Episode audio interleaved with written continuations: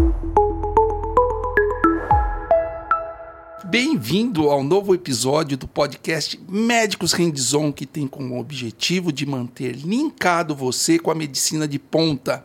Gostaríamos de agradecer à Escola do Pensar, que patrocina esse programa, que nos cede esse espaço para produzir conhecimento para a população.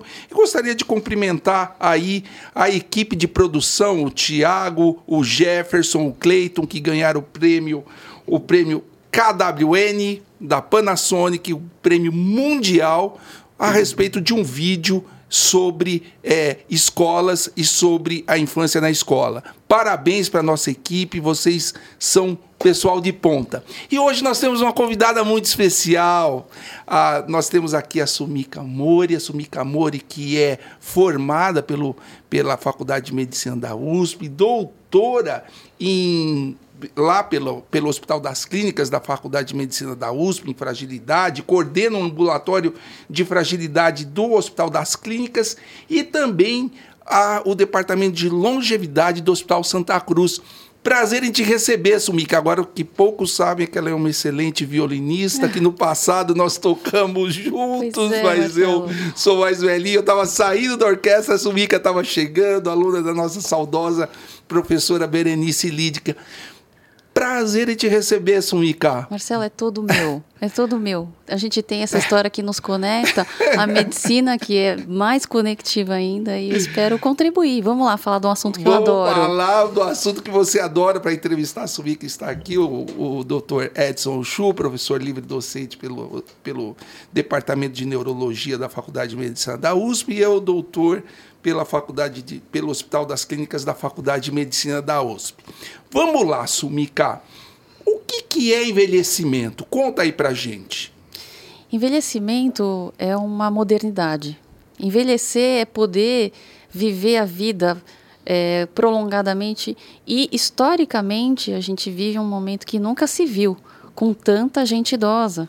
É, nos últimos 50 anos, a gente ganhou 30 anos de expectativa de vida. Então, é por isso que envelhecer é muito moderno. É muito moderno, né? É muito moderno. Então, ter tantos idosos é muito moderno, é um assunto moderno. Eu ouvi falar que hoje 60 anos são 15% da população, isso duplica até 2050, é isso? Exatamente. Então a gente, então, a gente está envelhecendo. Para é, valer. É o seguinte, a, qual é a definição de um paciente idoso? No mundo, aqui no Brasil, isso varia de país para país. Como é que tá isso aí? É, a Organização Mundial de Saúde, ela tem os seus critérios, né, que é um número, né? Então, a partir dos 60 anos para países em desenvolvimento, portanto, para o Brasil, é, 60 anos é considerado idoso e a partir de 65. Isso tem sido revisto para que a gente jogue mais para cima esse número. Pois é, né? Fizeram Exatamente. isso com a adolescência já, né? Já, foi Adolescência 20... é 25 anos Uau. agora, até 25 anos. Deus que proteja a gente. Eu tenho três em casa. É, pois é, pois é. O, o meu, o, os meus ainda tenho adolescente. Então, quer dizer, a tendência agora é prorrogar. Exatamente, em jogar para cima. Então, os prazos devem subir aí para próximo de 70 anos anos para se considerar idoso.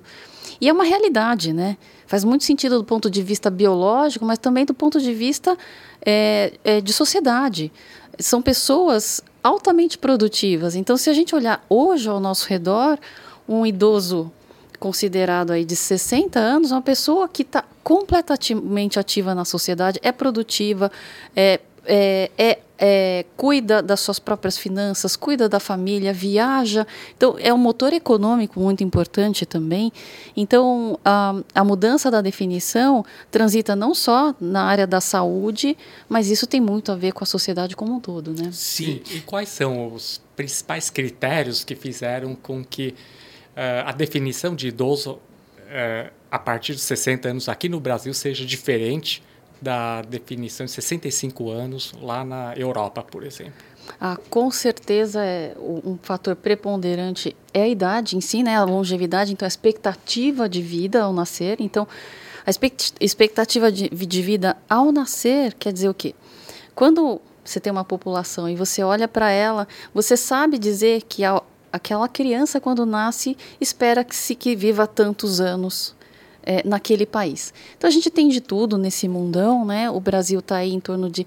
A gente chegou na marca de 80 anos para as mulheres nesse ano de 2023 pelo IBGE e para os homens 73. Vida média. Vida, é, expectativa de vida ao nascer. Expectativa de vida ao nascer. então é impressionante. Muito, muito, muito, E a média ficou entre tudo ali 76, 76 caiu um pouquinho com a Covid, né? Com a é. Covid reduziu um pouquinho. Pois é, no Brasil não foi tão significativo, nos Estados Unidos parece que foi mais, mas enfim, a gente tem essa expectativa que tem aumentado no Brasil. É, os recordes mundiais são Mônaco e Japão, se eu não me engano, 86 anos então de expectativa de vida ao nascer, também sempre mulheres um pouco mais do que homens, isso, é um, isso é um, se repete no mundo, né? Isso porque para se calcular a expectativa, não é só uma questão de é, que graças a Deus todo mundo já conhece que precisa exercitar bastante, comer bem, mas guerras matam os homens, né? Violência é, mata os homens, assassinatos matam os homens, né? E do ponto de vista biológico, o organismo masculino também é mais contundente para adoecer. Então, ah. o homem, é, na história é, da, da capacidade funcional de um homem, né, com, ele se mantém mais ativo por bastante tempo, mas é, declina mais rapidamente e falece mais rapidamente. A mulher não. A mulher ela permanece ativa, mas ela começa a declinar antes suas capacidades, mas ela se mantém mesmo assim por mais anos. Ela é mais longeva, por mais que haja mais incapacidades. Entendi. Isso é, aqui é muito interessante ah. porque, é, é, de um modo geral, na população, as mulheres vivem mais que os homens. Mas, infelizmente, tem uma população que foi feito estudo recentemente que a mulher vive menos que, o, que os homens que é a população de médicos, médicos e médicas. Né? É, recentemente, eu não sei se você chegou a ver, é, anos atrás, a, é, fizeram uma pesquisa sobre tempo de vida de um médico. Né? E, e, viram que o médico vive menos, o médico como um todo, no estado de São Paulo, os médicos vivem menos que a população geral, cerca de 10 anos menos. Né? E aí eu comecei a pensar, nossa, será que isso é verdade? Aí quando nós paramos para pensar, a gente acaba acreditando, nós acreditamos nos números, porque eu já eu conheci muitos médicos que já faleceram, né? a, a, minha área, eu conheço muitos neurocirurgiões, já conheço muitos que já faleceram, né? e, e, e todos faleceram jovens. Né? Então, é, são dados reais. Aí, as mulheres é, nessa casuística, as mulheres vivem menos que os homens. Né? Aí as causas, doença cardiovascular como causa, é, câncer como uma outra causa, né? e nós sabemos que o mundo da medicina é um mundo com bastante estresse, bastante cobrança e estresse. E certamente essa questão de cobrança, estresse, exposição a raio-x, é, toda essa parte é, acaba influenciando na sobrevida dos médicos. Né? Isso, é, é, isso é, nos sinaliza a importância de nós, da área de saúde, de, da necessidade de nós nos cuidarmos sempre. Né? O, o, por exemplo, eu infartei com 50 anos, estou com 52 anos, sou infartado. E junto comigo, vários outros médicos. Na mesma semana que eu infartei, lá no Ciro Libanês, um outro colega infartou 47 é, anos. Talvez carga de trabalho, Isso. estresse, Um outro etc. colega do, do Hospital Edmundo Vasconcelos também infartou e todos na faixa de 50. Né? Então, nós vemos que é, profissão influencia bastante. A carga de trabalho, é. excesso de trabalho. E eu tenho certeza que se nós... É, é que a pesquisa foi feita com os médicos. Se nós estendermos isso para outros profissionais da área de saúde, por exemplo, a enfermagem, que eles, a enfermagem sofre a mesma carga de estresse, os fisioterapeutas, a enfermagem, os enfermeiros. É, eu acho que daria resultado semelhante. Isso é muito interessante, né, Edson? Eu acho que tem uma reflexão muito importante para a gente pensar aqui, que é uh, a, a, nossa própria coerência como profissionais de saúde, é, como a gente vive. É, eu, como profissional que me apaixonei pela fragilidade e também pela longevidade, uh, eu percebo né, como o nosso ritmo de trabalho é, tem se, é, foi historicamente muito puxado, mas eu vejo que hoje em dia é, não é uma exclusividade mais médica. Tá todo mundo com celular em casa respondendo WhatsApp, Não e-mail, é tarde da noite, pessoal do final de semana. financeiro, Exatamente. metas, né? É. Metas, cumpra essa meta, cumpra porque você tem que cumprir. É. Agora, um fenômeno que a gente é, tem que olhar muito de perto é, é a doença aterosclerótica, né? portanto, infarto, AVC, ela, ela nasce com a gente. A gente nasce com a propensão para para que o endotélio, endotélio é a pele que reveste nossas artérias, né? É, para que isso inflame, nós nascemos é, já com algum grau de inflamação e envelhecer é, é inflamar. E a inflamação, ela comete esse endotélio e ela vai tendendo a nos fazer depositar essas placas de gordura ao longo da vida para todo mundo. Isso não é exclusivo do, do sedentário ou do estressado ou que fuma. Mas o estressado, o que fuma, o que não exercita, acumula muito mais. Ele acelera esse processo. Exatamente, exatamente. E o nosso processo de, de vida, né? Outra resposta sobre o que é envelhecer, eu penso, envelhecer é viver bem, é o que eu acredito. Envelhecer bem é viver A maturidade bem. faz bem. né? Em, em algumas partes, tá, Marcelo? Envelhecer não é para não é para amadores, não é. Então, ah, ao viver bem, né? Ah, a gente tem aí uma janela de uns 30 anos para a gente constituir o nosso máximo de reservas. Então, é quando o cérebro termina de amadurecer, isso você sabe falar melhor do que eu, mas é quando a gente também faz pico de massa óssea, é quando a gente atinge o ponto ótimo de musculatura. Então, a gente tem aí uns 30 anos para construir algo sólido em termos de corpo. Então, como se vive a juventude também é muito determinante para o restante da vida. Né? Existem estudos interessantíssimos, por exemplo, sobre QI materno e a chance dessa, da criança nascida dessa mãe de desenvolvimento de Alzheimer.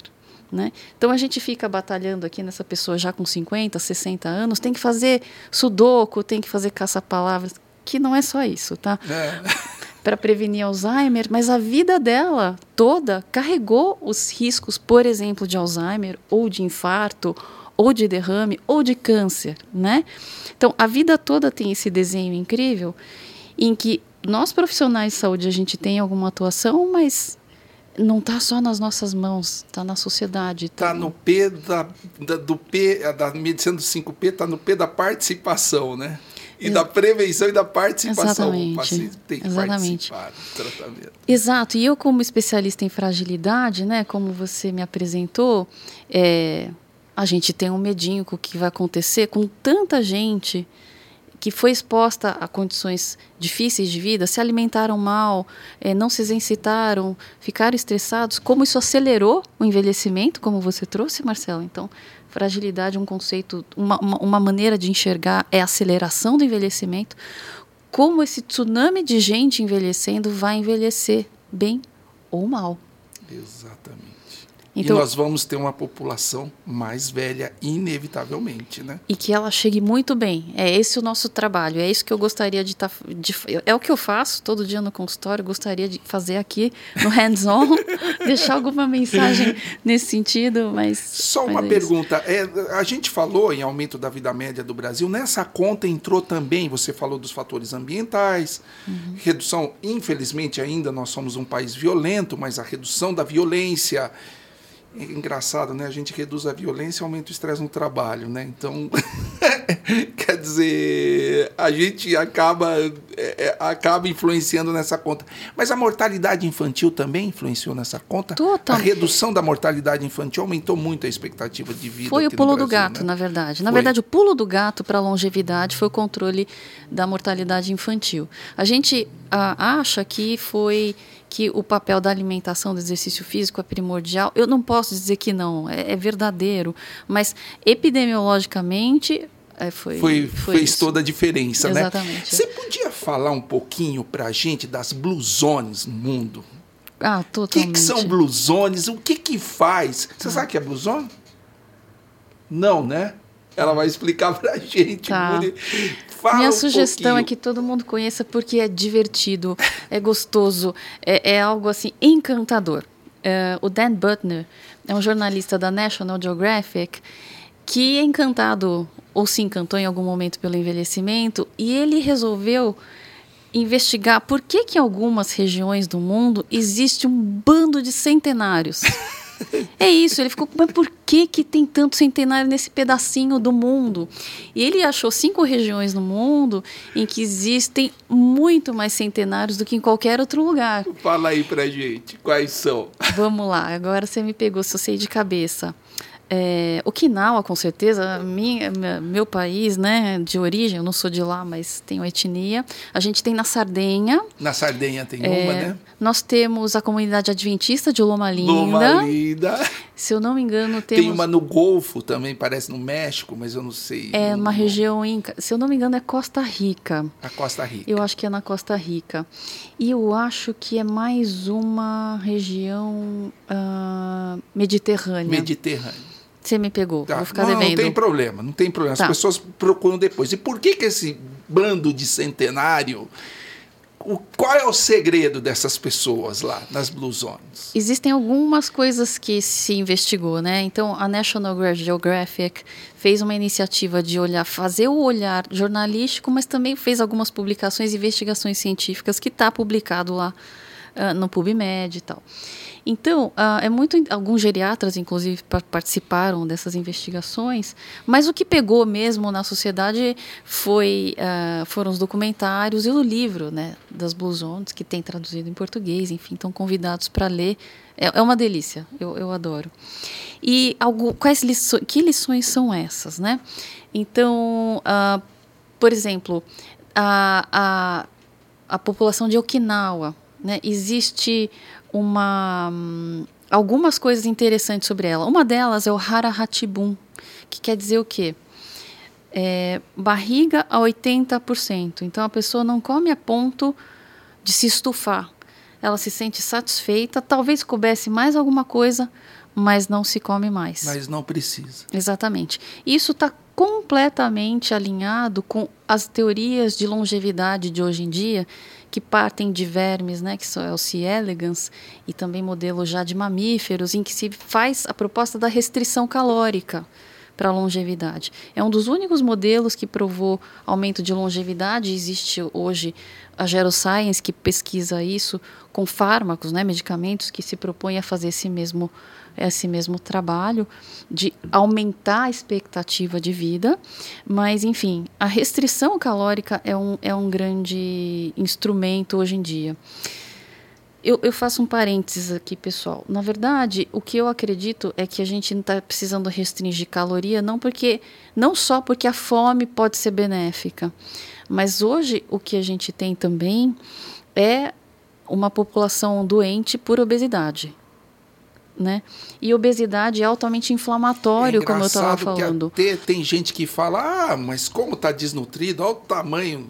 E na é. realidade é um outro tipo de desnutrição. Né? Muito, né? Então a, obesidade é algo assustador né, acontecendo no, no, mundo. O Brasil, no Brasil hoje a gente tem mais gente que está acima do peso, incluindo obesos e sobrepesos, do que pessoas com peso normal. Nossa. Então já é uma tragédia atualmente, né? Então, entrando nesse contexto, pensar em restrição calórica, né, para pessoas que eu acho que a gente tá, não está obeso, né? Estamos bem. Sim. Mesmo em pessoas como nós, a restrição calórica pode ser benéfica no sentido do aumento de longevidade. Então, isso independente de obesidade. E a gente olha para a obesidade, então, por favor, né? A questão de perder peso, é, populacionalmente, mas também para quem me procura no consultório, eu eu, eu, analiso muito, né, como a perda de peso pode impactar na longevidade de um indivíduo ou até ganhar, depende da pessoa, lógico. Mas então essa questão alimentar entra hum. nas blue zones, hum. né? Então essa questão alimentar é importante porque porque eu estava almoçando lá no Einstein um dia desses, aí um colega falou para mim assim, Edson, sabia que hoje em dia nós tendemos, acho que era um cirurgião vascular, falou para mim assim, Edson, sabia que hoje em dia nós tendemos a evitar consumo excessivo de caloria para prevenção né, contra as doenças por excesso de comida. Na verdade, ele quis dizer doenças por excesso de calorias, né?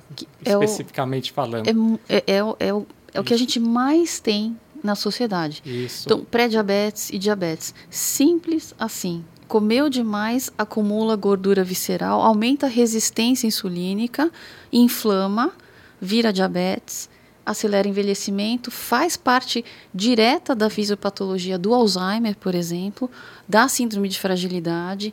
Então, é, o fato de consumir menos carboidrato é por exemplo, né, ou mais proteína, eu pelo menos acredito que consumir mais verduras é um caminho maravilhoso. Que parece que faz parte de uma das ilusões, né? Exatamente. A gente vai, vai, chegar lá, vai chegar, vai chegar lá. lá. Mas essa questão de só de diminuir carboidrato, porque o carboidrato ele tem é, é, a questão direta do pico glicêmico, o pico de é, insulinemia, o acúmulo é, de gordura visceral, que é, existe um estudo que eu adoro, né, publicado no Nature uh, Reviews em Cardiology, de um, de um cardiologista que estuda geriatria, né, uma sumidade no assunto. Ele que traz, 2018, ele traz esse conceito muito importante é, do, do, da fragilização por conta desse mecanismo. Quer né? dizer, não é frágil porque é desnutrido, magrinho, é frágil, às vezes até Porque está comendo tudo né? errado. Tá comendo exatamente, errado. exatamente. Aí o cirurgião me falou o seguinte, que nós temos que nos educar para pegar a quantidade certa de comida e não uma quantidade em excesso para o nosso organismo. Ou seja... Que vai satisfazer seu cérebro, isso, Nós né? temos que nos conhecer para nós pegarmos a comida numa quantidade correta para evitar desperdícios. Aí ele me falou o seguinte: hoje em dia o conceito é, se você comeu aquela quantidade e sobrou comida e você não tem mais vontade, não é para você comer forçado. Por quê? Porque aquela pequena quantidade que sobrou, uh, se você comer ela, pode ser que ela te faça mais mal e, portanto, é, pode ser que você tenha prejuízo maior lá na frente do que você jogar essa comida fora. Né? Ou seja, ele quis dizer o seguinte. Aí eu falei para ele: Nossa, se a, se a mãe, se a minha mãe ouvisse isso, eu ia levar bronca o dia inteiro. né? Levamos, a, a minha, né? Levamos, né? né? A, a, minha avó é da época da Segunda Guerra Mundial, quando faltava comida no mundo e, portanto, não se desperdiça comida. Né? E num país como o nosso, que tem muitos famintos, né? Fartura, né? né? É, Temos fartura jogar comida fora é um pecado. Uhum. Aí nós nós comemos tudo para não so, para não jogar comida fora. Aí ele me falei isso para ele. Aí ele me falou: "É, mas essa comida para a maioria das pessoas é, que nós conhecemos seria uma comida em excesso." Até poderia vir a conta, ou seja, o prejuízo lá na frente. Então, é melhor nós nos adequarmos no nosso comportamento e pegar menos comida para não jogar fora. É, na realidade, está muito relacionado com satisfação que, psíquica. Né? É, que a não, comida é um antidepressivo. Né? E que não é só mediado por força de vontade. Então, a gente tem muitos mecanismos intrínsecos nossos de volição, de desejo, que depende de pessoa para pessoa. É muito raro a gente ver um magrinho que seja um glutão, ele sempre tem um ai, eu já não quero mais. Então, ele tem um mecanismo de saciedade é, mais ativo do que um gordinho. Né? E às vezes a gente imputa isso no caráter pessoal, que falta força de vontade, isso é, também tem um componente biológico de determinação. É lógico que o gordinho vai ter que ter mais força de vontade, sim, porque ele tem também um drive biológico para ter mais apetite. e ansiedade, né? Exato. Você fica ansioso, você come. É, a ansiedade você aumenta seu cortisol sérico, né? E o cortisol sérico vai te fazer querer comer mais, é. né? Segue blusones aí. Vamos lá. uh, outra coisa muito interessante, né? Um aprendizado importante dessas comunidades é vem da Sardenha, é que é a questão do movimento. Isso eu gosto muito, é um assunto que eu é. gosto muito, porque a gente trata o movimento hoje em dia de uma maneira muito esquisita. É, muitas pessoas que devem estar ouvindo a gente devem fazer isso. O dia inteiro sentado, trabalhando, né? Um, e aí sai do escritório como um louco com a mochilinha da academia nas costas, chega na academia e malha enlouquecidamente por uma hora. É benéfico, tem resultado, não tenho dúvida, mas o que a Sardenha mostrou é o outro tipo de movimento, em que a pessoa passa o dia subindo e descendo o morro para levar uma coisa para o vizinho, para dar uma olhada nas ovelhas, para pegar alguma coisa. Então, é um movimento contínuo, de baixa intensidade, mas muito presente. Se a gente transpor, se a gente transpor isso da Sardenha para São Paulo, vou usar menos elevador.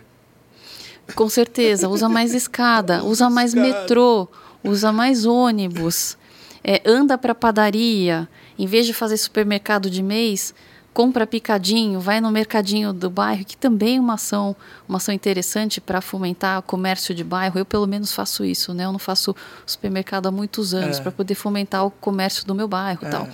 Então, uh, então existem muitas maneiras de traduzir isso. E hoje a gente tem os, as pesquisas que falam a respeito disso são muito interessantes. Elas usam acelerômetros.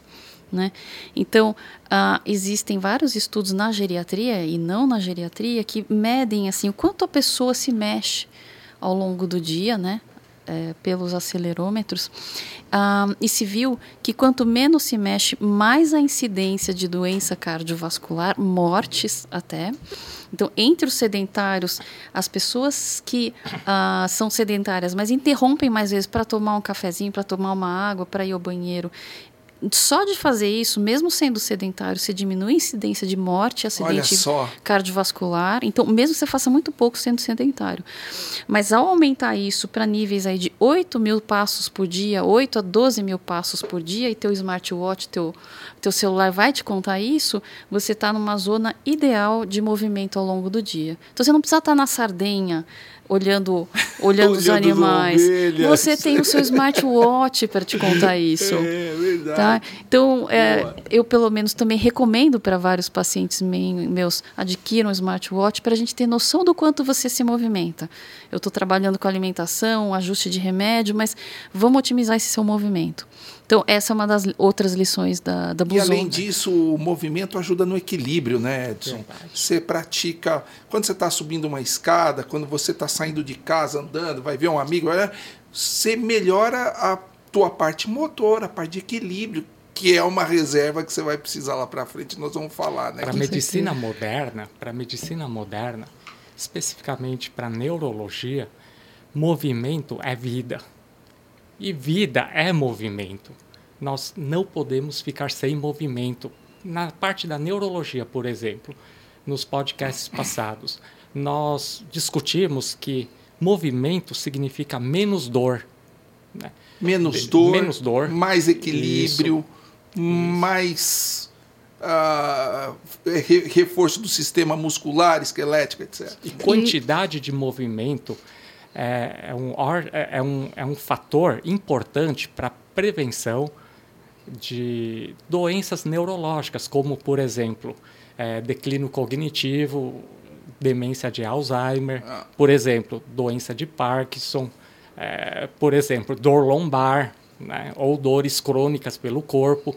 Então, movimento é, o, ser humano, o ser humano foi, foi, foi idealizado para se movimentar. Por isso que o nosso sistema cerebral e o nosso sistema locomotor, músculo esquelético, ele é tão desenvolvido nessa parte da, da movimentação. Até por isso que a geriatria e a clínica médica, é, eles adoram o movimento.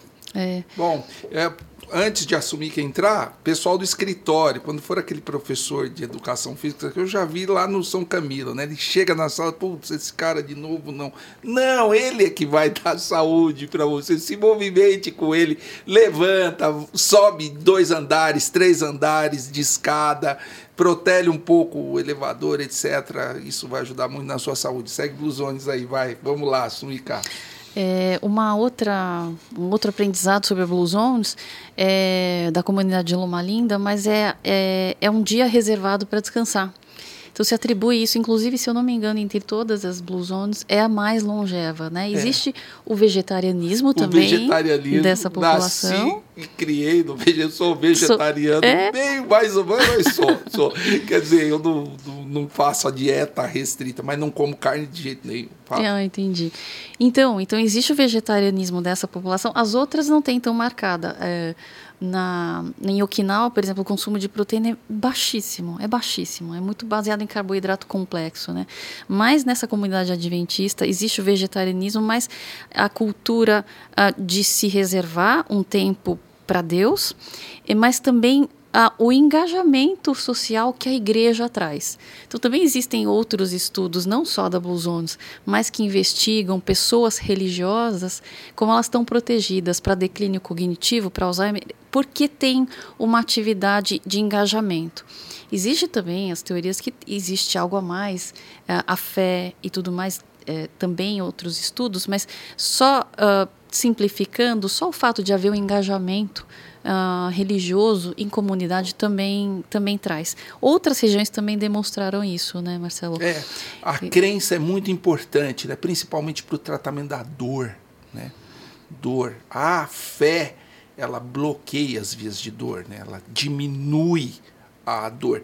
O professor Manuel Jacobsen fala isso, né, que 35% do tratamento da dor é analgesia e o restante são outros fatores, a religião está ali no meio. Olha que interessante. Então, Porque, na verdade, também, uma coisa que também é determinante de longevidade, que a gente é, tem menos evidências, mas existem, se a gente para e olha, são as nossas crenças e como a gente funciona.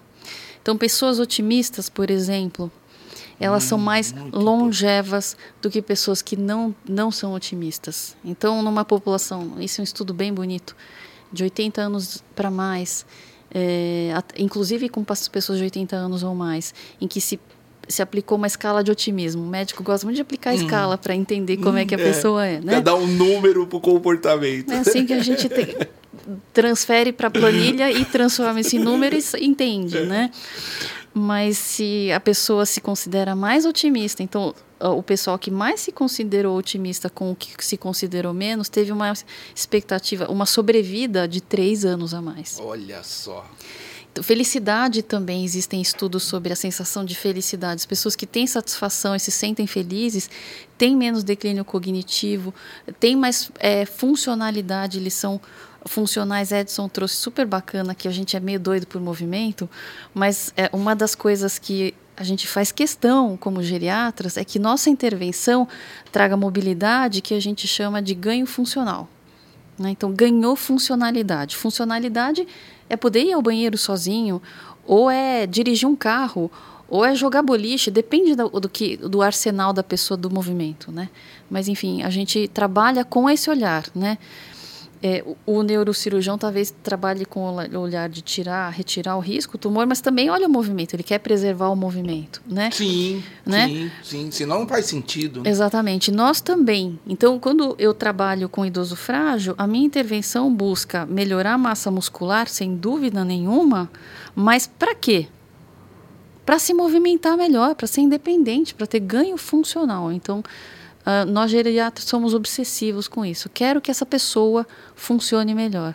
E a Blue Zones também é muito isso, né? São centenários que estão ali dirigindo, estão uh, tão carpindo, estão entrando no mar, estão fazendo reuniões de comunidade, estão cozinhando, então é algo espetacular. Então, né? fechando Blue Zones, acho que você falou uma coisa bem interessante, especialmente de Loma Linda, que é vegetarianismo, o dia de descanso, né? Eles são adventistas, descansam no sábado e a convivência e o engajamento social. Muito determinante. Que é muito importante, muito importante. ali. Você tá com seus amigos, rindo, é, conversando, se interagindo. Bom. Tem um detalhe sobre ah. esse engajamento, né? O relacionamento. Acho que todo, muitos já devem ter visto o estudo de Harvard sobre longevidade que o grande preditor de longevidade foram os relacionamentos humanos, a qualidade boa dos relacionamentos humanos. Eu não tenho qualquer dúvida disso também. E uma das coisas que também é, determina a felicidade de uma pessoa é ela não ter medo e se é, encorajar a ter esses relacionamentos. Então, é, ser retraído, ser tímido tem o seu valor. Não precisa ser todo mundo festeiro. Sim, Existe sim, personalidade. sim. Mas o enfrentamento, se encorajar, vira estímulo para o cérebro, vira estímulo, hormônio bom, vira dopamina, vira ocitocina, vira se- é serotonina dentro de si. Isso é protetor para o cérebro e isso também é longevo, né? Eu acho que se eles forem ali para Engenheiro Coelho ali, fizerem uma pesquisa, talvez eles achem outra blusão, né? Que Pode é muito ser, da universidade, lá onde meu pai vive. Eu vejo lá gente da idade dele, todo mundo andando, todo mundo. É bem legal. Resumindo, até agora nós falamos de aspectos muito importantes para uma boa qualidade de vida e uma boa independência. É, ou seja, nós temos que tentar fazer com que o nosso dia a dia tenha é, sensação de felicidade, sensação de alegria, otimismo. né? Nós temos que, que ter uma dieta apropriada, um comportamento alimentar apropriado. Nós temos que buscar relações familiares e sociais. né? A parte social é extremamente importante. né? E a questão da espiritualidade. né? Isso é muito importante. Ou seja, o ser humano é, que busca a espiritualidade, espiritualidade é diferente de religião propriamente Sim, sim, dito. sim. Ou seja, mas o ser humano que busca espiritualidade e que busca coisas que dão alegria, prazer, que dão é, sensação de satisfação, é, é, a vontade de interagir com outros seres humanos, né? e a vontade de sair do sofá ou da cama e passar o dia fora andando, pegando metrô, andando, pegando ônibus, é, ou mesmo carro, mas sempre se movimentando muito. É, esse é o segredo que nós acabamos de conversar sobre as Blue Zones. Você pode, Sumica, agora para a gente continuar, fechamos blusones, é, você pode resumir para a gente as principais transformações no corpo durante o envelhecimento? Ah, tem Vamos, coisas vamos muito. falar, fala aí, esse seu mundo aí, esse, o mundo que você estuda. Se cada um parar para olhar, já consegue responder no próprio corpo, né? Mas eu vou trazer o que a, o que a fisiologia já nos ensinou, né? Então, é, o mecanismo principal para o nosso corpo mudar está muito relacionado a pequenas mortes. As células nossas vão morrendo. Depois dos 30 anos que eu mencionei o, o pico, é, Que é a hora da reserva, né? De formar a Exatamente. reserva, aí começa. a Exatamente. E a gente pode evitar esse declíniozão, né? É isso que, é, é isso que A eu gente adoro. vai desacelerar o declínio. né? Exatamente, exatamente. A gente pode construir ainda mais umas coisinhas. Tem tempo, dá para fazer coisa. Mas enfim, existe perda de células, isso é estar vivo. E essa perda de células, né, como eu falei, é natural, mas a gente dá uma acelerada. Ao perder células, né, é, e não é só isso, não, não só se perde células, as funções é, celulares também vão, vão perdendo eficiência. Então, como é que ela vai se manifestar no nosso corpo? Né? Então, alguns exemplos mu- muito clássicos, né? Se a gente falar só de aparência, a gente já tem um milhão de coisas para dizer, né? Então, pele, né? O envelhecimento, a gente tem uma certa desidratação que aparece na pele, mas não é só na pele. O organismo todo sofre uma certa desidratação que muda o aspecto, da pele, mas também desidrata as vértebras e até a gente sofre um certo achatamento. Até uns 2, 3 centímetros de diminuição de altura no envelhecimento é meio esperado. Mais que isso, às vezes, é osteoporose, né? E a gente tem algum achatamento de vértebra, precisa da- dar uma olhada, tá? Mas eh, a gente sofre esse achatamento. É, a nossa coluna também, que olha que, que sistema que rala, né? Então, é um sistema altamente sobrecarregado. Também a biodinâmica vai mudando por sobrecarga, né? Então, existe uma natural eh, tendência à curvatura também, porque a musculatura vai perdendo todos, a gente perde músculo ao longo da vida, né? Eh, Estima-se que a partir dos 40 anos, a, ca a cada ano a gente perca mais meio por cento da musculatura esquelética e a partir dos 60 algo em torno de 1%. É músculo pra caramba você perder. é muito músculo. Então, gente, ó, Eu não deveria lá. ter te feito essa pergunta. correr para academia, né? Então, É, então a gente perde tônus muscular, isso afeta em equilíbrio, isso afeta em agilidade, afeta no reflexo. Os próprios neurônios, né?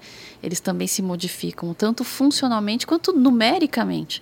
Então, do, do ponto de vista fisiológico, né? Um idoso que envelheceu super bem, envelheceu super bem, o cérebro dele é menor do que quando ele era jovem, né? As tomografias que a gente pede, os cérebros de idosos são menores do que são cérebros de adultos. Né? Então, isso, tem, isso é, acontece ao longo do envelhecimento. Né?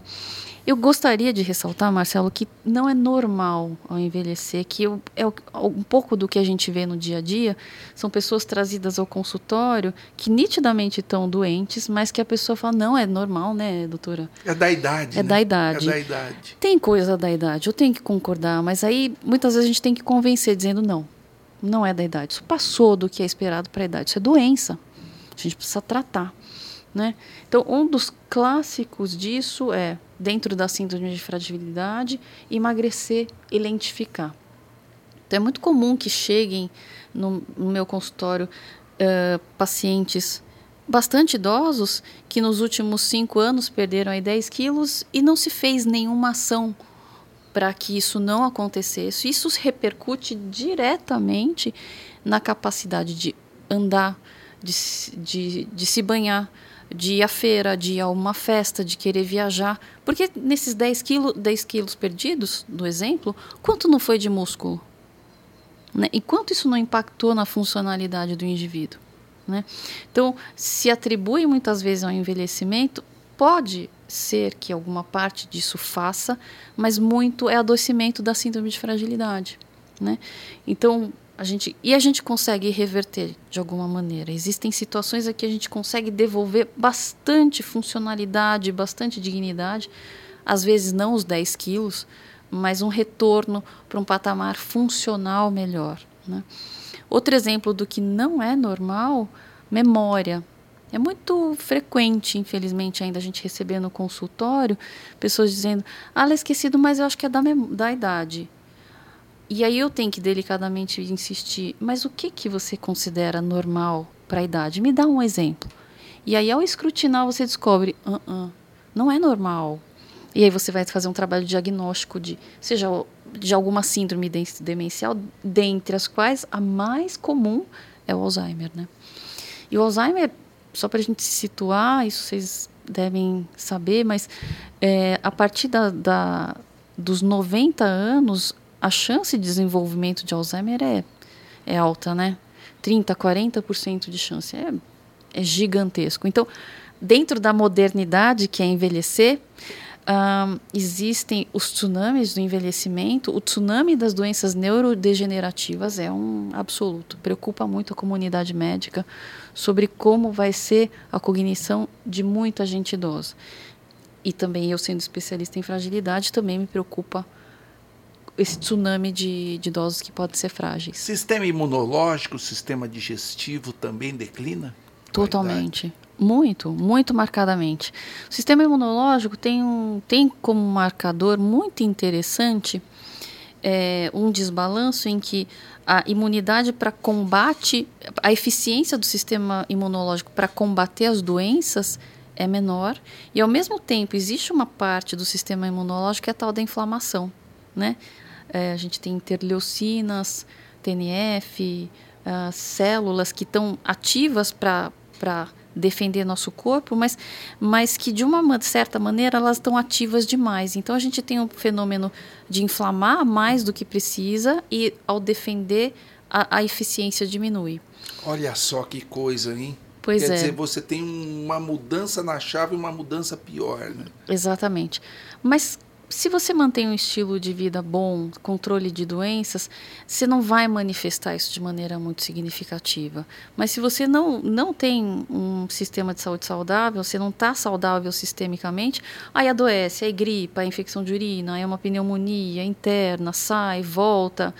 E ao mesmo tempo o organismo inflamado, inflamado. E aí por cima disso vem de repente um infarto, um derrame. Então são pessoas comuns. O nosso, nossos olhos de médicos já viram muitas pessoas assim. Né? Então, esse é um marcador é, imunológico. Sistema digestivo também é, envelhece, né? então a diminuição de, de, de liberação da acidez do estômago, mas isso para mim nem é a parte mais interessante. Uh, mas existe uma nítida modificação da agilidade, da motilidade, do movimento do, da musculatura, um, do trato gastrointestinal. Um pesquisador que descreveu isso muito claramente no esôfago.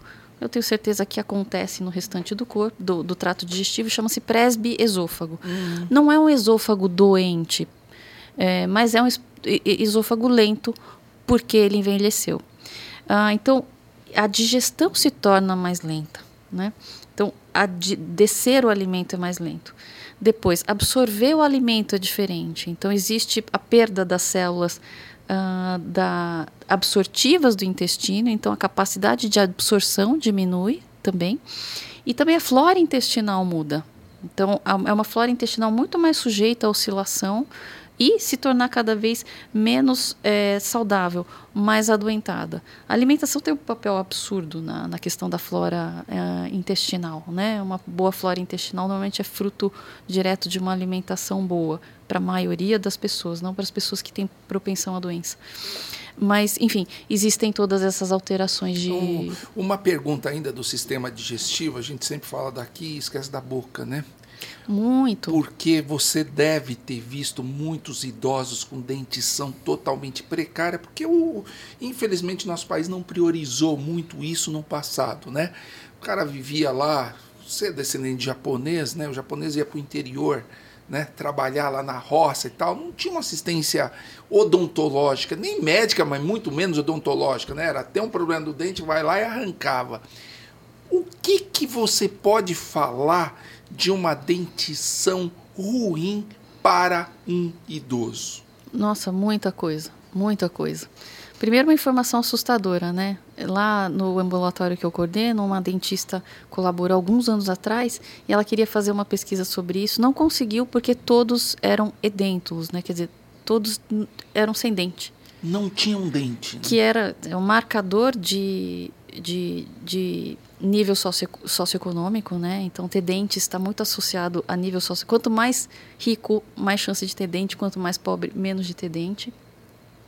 E no HC a população é mais modesta. Então, não conseguiu por causa disso, né? Uh, mas a cultura dentro da odontologia mudou muito também. Então, a preservação do, dos dentes e tudo mais. Primeira coisa, doença periodontal, inflamação de gengiva é um é, é, predispõe algumas condições. Predispõe a pneumonia aspirativa, é. né? Que é, o bicho tá lá na boca. Exatamente. Aí você vai interna, essa, essa bactéria ela é danadinha, ela vai dar um pulinho no seu pulmão, vira uma pneumonia. E aí o mecanismo existem vários que podem precipitar isso.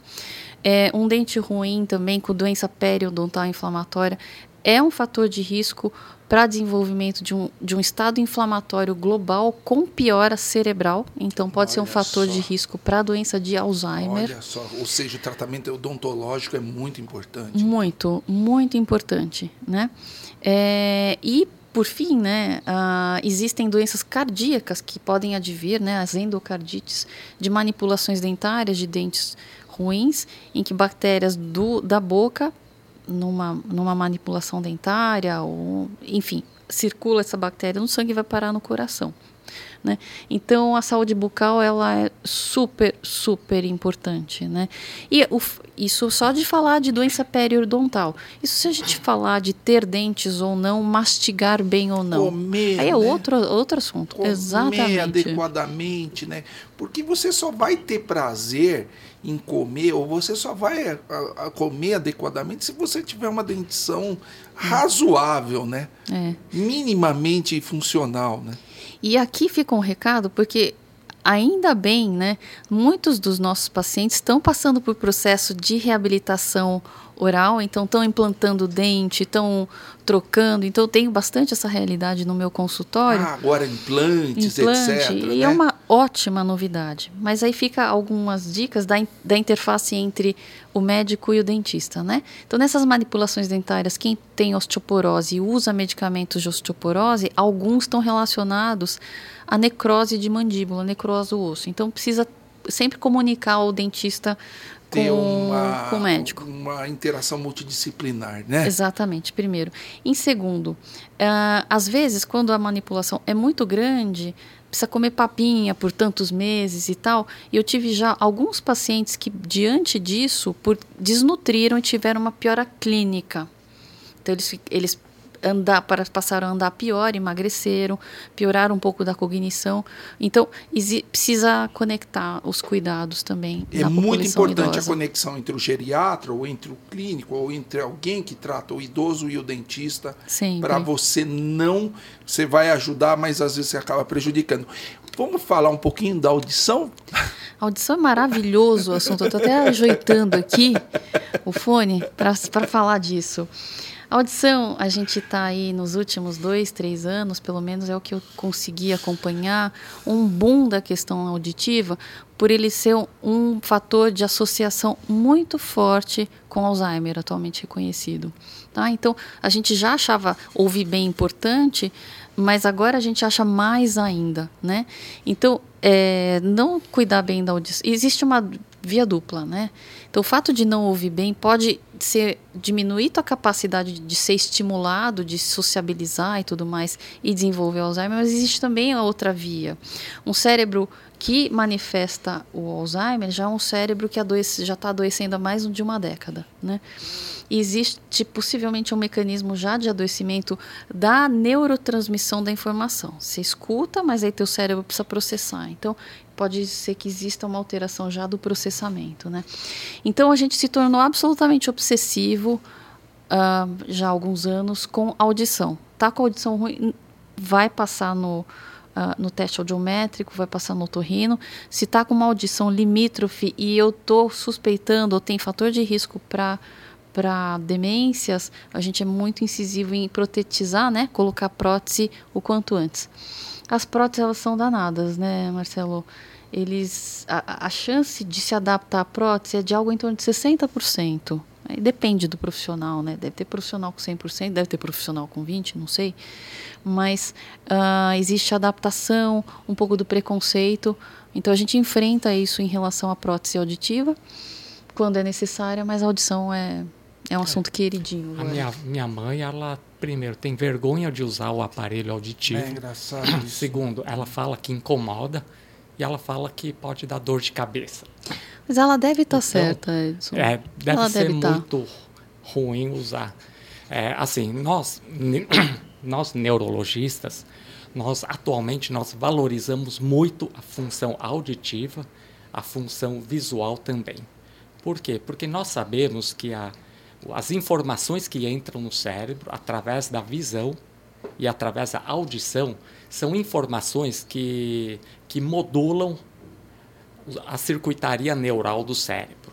Ou seja, são informações que, que fazem modulação do cérebro. E não só isso, nós sabemos que as informações provenientes da audição e da visão, eles, eles mantêm o trofismo da circuitaria neural do cérebro.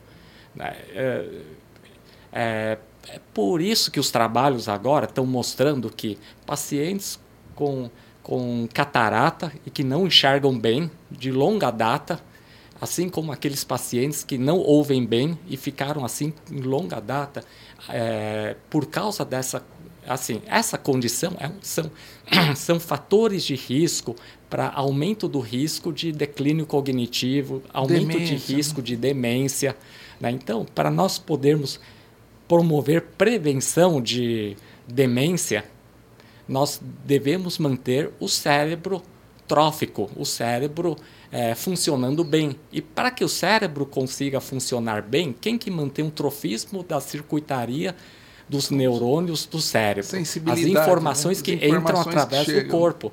E as informações que entram é, através da audição, as informações que entram através do, da visão, né? as informações que vão para o cérebro provenientes do nosso corpo, nós conseguimos, através de exercício físico, que dão informações para o cérebro, além do cérebro se exercitar, o cérebro que dá os comandos e recebe as informações, uh, nós devemos prevenir uh, perda auditiva. Então, temos que orientar o paciente a procurar é, colegas otorrinos para melhorar a audição.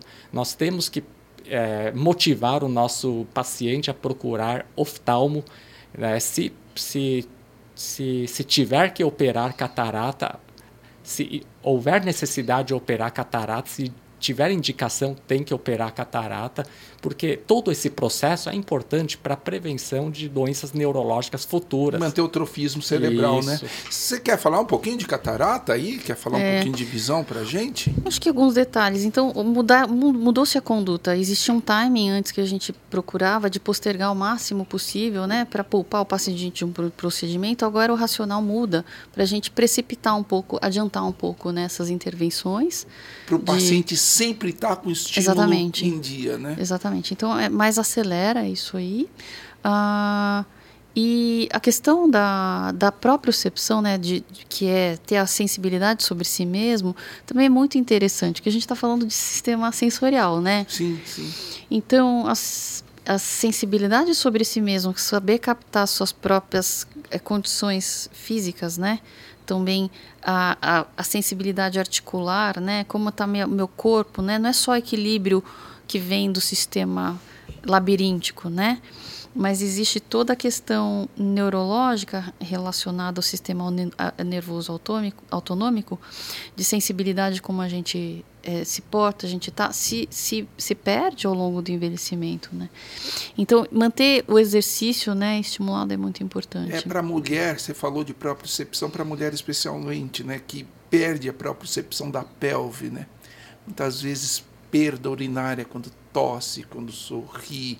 Isso é um problema. Nós vamos até fazer um podcast especialmente para a mulher nesse sentido, porque é um problema, né? Muito, muito, né? Constrangedor para o paciente, bastante, etc. Bastante, né? Vamos falar agora do que você gosta de falar, que é fragilidade. Então você falou que a gente até 30 anos monta uma reserva, que é um declínio com a idade. Aliás, vamos dizer que eu tenho uma reserva boa e eu cuide do meu declínio. Qual é um limite de idade que a ciência fala antes de a gente entrar em fragilidade?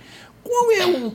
O homem está programado, se ele se cuidar, se ele for geneticamente é, é, privilegiado, tem uma reserva boa, se cuidou a partir dos 30 anos, sempre teve atividade, nós somos programados para viver quanto tempo? Eu, eu queria primeiro deixar bem claro para os nossos ouvintes, é. porque nós falamos de reserva sem citar reserva de quê? Na verdade, o Marcelo quis dizer reserva funcional dos órgãos e sistemas do nosso organismo. Por exemplo, reserva funcional é, do coração, reserva funcional dos rins, reserva funcional do cérebro. Sim, sim, é, sim, sim. Por reserva, nós definimos como. É, para o público entender melhor o que é a reserva, que nós explicamos sempre para o paciente o que, que é a reserva. É, por exemplo, nós temos dois pulmões. E se é, crescer um nódulo no nosso pulmão e nós formos submetidos a uma cirurgia, por exemplo, e o cirurgião tiver que tirar metade do pulmão direito, por exemplo, o paciente ele sai é, andando e conversando e bem, sem sentir falta de ar, graças à reserva funcional do pulmão restante e do outro lado do pulmão. Né? Por exemplo, rins. Se por alguma razão, num acidente, nós perdermos um rim, o outro rim, graças à sua reserva de função, né, nós podemos viver bem de modo normal, sem precisar de diálise. Né? O, o, neurocirurgião, nós neurocirurgiões, nós operamos o paciente e nós tiramos parte do lobo frontal, por exemplo, é, num nódulo do cérebro, por exemplo. E, e o paciente sai andando, falando, conversando, é, trabalhando normalmente, né? graças à reserva, reserva funcional, funcional que ele isso, tem. Né? Que, que nós temos. E os nossos diferentes sistemas têm reserva funcional. Nosso sistema imunológico, nosso sistema cardiocirculatório, nosso sistema renal, nosso sistema osteomuscular, articular. É, exatamente. É, a gente é programado para viver quanto tempo, Sumica? que essa é, uma pergunta, essa é uma pergunta tão polêmica, né, Marcelo? É muito polêmica, muito polêmica. Olha, eu, eu não vou te falar que existe, existe um número. Um negócio chamado apoptose. É. Chega um tempo, você se cuidou, toda a célula falou: Meu, Telômero. chega, valeu, virou a chave aqui acabou. É, existe uma certa programação, né? Na ponta dos cromossomos, nossa, é. isso a gente aprendeu no ginásio, né? Existe na pontinha o telômero, né? Uh, que é um relógio do quanto a gente vai viver, né? Então vem desse conceito. Agora, é, eu, não, eu não, não, não fico à vontade de falar, Marcelo, é isso aqui, é esse número. Não fico à vontade. Porque, assim, é uma construção da humanidade a longevidade, e a gente jogar um número baseado no indivíduo, a gente está errando completamente o raciocínio, porque o indivíduo é fruto da genética e do ambiente, certo? Certo. Então, isso é, isso é epigenética. Então, eu te dizer da programação, eu vou te dar um dado relacionado à genética, que é só a parte biológica que em tese, né, os pesquisadores de longevidade diziam o seguinte: tua determinação genética vai é responsável por 50% da sua longevidade. Os outros 50% são determinados pelo que você viveu, onde você nasceu, o que, que você comeu, onde você estudou, com o quem você casou, que você com quem você exatamente, com, com quem que você trabalhou, seus, se seu chefe era um chato, se seu chefe era um louco, é, enfim. Então tudo isso acaba modulando a longevidade, né? Agora, é, o, o, que se diz, e, eu, e nisso eu acredito, é que a nossa. A gente deve estar tá arrumando a, a, uma expectativa de vida, não a nós ser, né? Isso é um conceito um pouco diferente, mas que, o potencial dos 100 anos. Então, eu, eu acredito que a gente possa alcançar algo, números próximos a isso. Mas, volto a dizer, não é uma não construção é mais, não, biológica. É. Não é só porque eu malho pra caramba e como saudável pra caramba que vai dar certo se você tem um chefe doido, se você atravessa duas horas na cidade para você chegar no seu trabalho. Ah, se você dorme pouco. Se você, exatamente, se você sono um baita se você dorme um pouco, uh, não basta, né? Então. É, eu li uma reportagem, né? Os centenários do Brasil, são 27 mil, coisa assim. Quando eles nasceram, a expectativa de vida era 35 anos no Brasil. Não é? Não Olha é? que maravilha, né? Pois é. Vacinas, é. antibióticos ah, e água potável. Foram os três Exatamente. que mudaram. Exatamente. é saneamento. Foi saneamento que mudou a é, história da humanidade. É.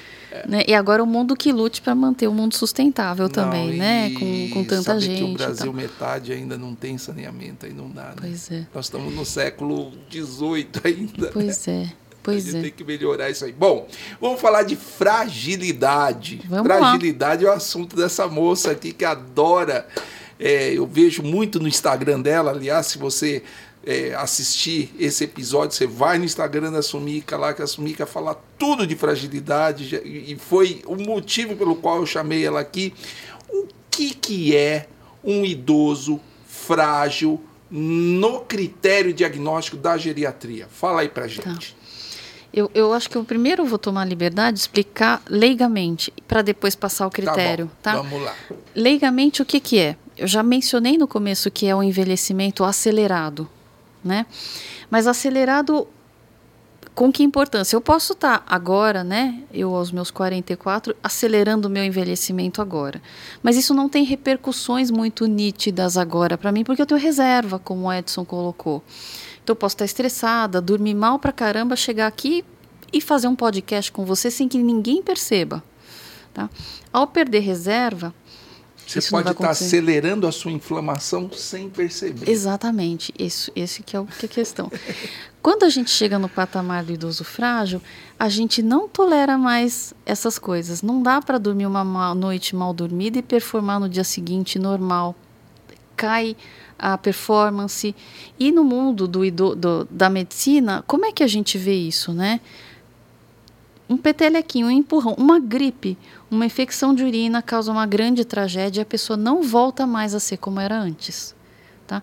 Então, ela perde a capacidade de enfrentar adoecimentos. Eu dei o exemplo de adoecimentos aqui comuns, mas às vezes é, às vezes é uma cirurgia eletiva, né? Nem é de emergência. Ou vamos operar um, uma vesícula, mas não volta a mesma coisa. Ou então um grande transtorno emocional tem abala emocionalmente e fisicamente, né? Então é o idoso que acaba submetido a um estresse e ele não é mais a mesma coisa depois disso, tá? Ah, e como que a gente eh, dá critérios a isso? Até tem aulas a extensas a respeito disso. Estou montando uma agora. Mas... Eu vi lá no simpósio do Sírio, você falou lá. Ah, pois é, pois é. Então a gente vai falar sobre isso no Congresso Brasileiro, mas é, por que, que a gente tem. Por que, que vai dar um pouquinho de trabalho? Vou tomar dois minutos para explicar. Dentro da comunidade médica, hoje em dia, ainda a gente não diz é assim, só tem esse jeito. A comunidade médica hoje está muito aberta para discutir o que é fragilidade e como se diagnostica. Então, em 2016, um grupo fez uma revisão uh, dos principais instrumentos que tinham, e só para estudos eram 67 instrumentos. Tá? Mas eu vou reduzir aqui para a gente falar de um que é o que eu uso, é o mais bem publicado, é o que mais tem informações, que é o critério fenotípico. Tá? E é fácil até de olhar é, é, compreensível da gente perceber dentro de casa. Então fica a sugestão, né, para quem tiver um idoso em casa, para perceber se tem esses sinais que eu vou falar agora. Então, um é perda de peso. Tá? Perda de peso de 5% ou mais em um ano deve indicar atenção. Então, há um processo de desnutrição discreto acontecendo. Só um parêntese, 5% em um ano de perda de peso vai passar despercebido para muita gente né? Vamos dizer um indivíduo aí de 80 quilos. Ele vai perder 4 quilos em ano. Sai de 80 em um ano para 76. É significativo, mas passa desapercebido para muita gente. Tem dois problemas. Um que é imperceptível, uma reserva que pode estar tá indo embora e é imperceptível, e outra porque às vezes as pessoas pensam que ele está ficando mais saudável. Né? É, pois é. Nossa, você está emagrecendo pois e tal, é. e não está percebendo o é. perigo disso. É, a pessoa pode estar perdendo sistema muscular, é. perdendo músculo né, e perdendo órgãos. Por exemplo, é, diminuindo a quantidade de tecido dos pulmões, diminuindo a quantidade de tecido cerebral. Então, perda de peso não é somente perda do tecido adiposo. Adiposo, exatamente. Pode ser de exatamente. tecido cerebral também. Exatamente, né? E normalmente vem acompanhado de perda de apetite. Então, perda de apetite no idoso é um assunto à parte, né? Tem crescido muito esse assunto dentro da geriatria, é um desafio grande. Então, se está perdendo apetite e perdendo peso, opa, é um sinal de fragilidade super importante, tá? Então, se, dá para intervir. A questão é essa, precisa ter sensibilidade. Então, nós geriatras, nós somos tão obsessivos por peso quanto os pediatras, né? Olha só. Pediatra tem que pesar, tá crescendo. Eu não, eu fico de outra emagrecendo. Não, tá é, é, outra, é outra coisa. Tá? Então, perda de peso é um critério. O outro é fraqueza, tá? A gente no consultório, eu tenho um aparelho que faço a pessoa apertar o aparelho, chama dinamômetro palmar, para eu medir essa força. Mas em casa, você pode perceber se o idoso está com mais dificuldade para carregar peso. Ah, o, o avô dos meus filhos, né, pai do pai das, dos meus filhos, ele é, o primeiro meu, meu filho que tem 16 anos, ele carregou e ninou e cantou e tal. A minha filha que veio sete anos depois, né, seis anos depois, ele já não conseguia mais carregar. Né? Então, nitidamente houve um, uma, um enfraquecimento uh, nesse período, né? Assim como vocês devem ter alguns exemplos, né? Ah, carregava tantas sacolas, ah, ia para feira, ah, fazia compra, né? Então, são sinais indiretos de enfraquecimento, tá? Subir escada, né? Conseguia subir escada, agora não sobe mais, enfim, são sinais todos de fraqueza, tá? É, terceiro, é, é lentificação. Está mais lento. Então, a, a, a pessoa fica, é, é, um dos grandes marcadores biológicos dentro da geriatria, a lentidão. Nós, como geriatras, a gente avalia isso com velocidade máxima. A gente pede para o indivíduo pegar ali uma certa distância, no meu caso 4 metros, e na literatura médica a grande maioria é isso. Antes de 4 metros eu vou medir quanto tempo você performa isso. Algo em torno de 4 a 5 segundos para andar essa distância é o ideal. Mais ou menos um metro por segundo. É o ideal para a idade dele. É. É, existe um estudo epidemiológico lindíssimo que tem uma tabela, tá? Sobre a velocidade ideal e a predição de mortalidade, inclusive por velocidade. Ficar lento é um preditor de mortalidade, tá? Mas é, ao fazer isso, então eu tenho a percepção da lentidão como médica. Mas em casa também, de novo, né? Você pode ter nitidamente a sensação, puxa vida, minha avó não era, ela era mais agilzinho.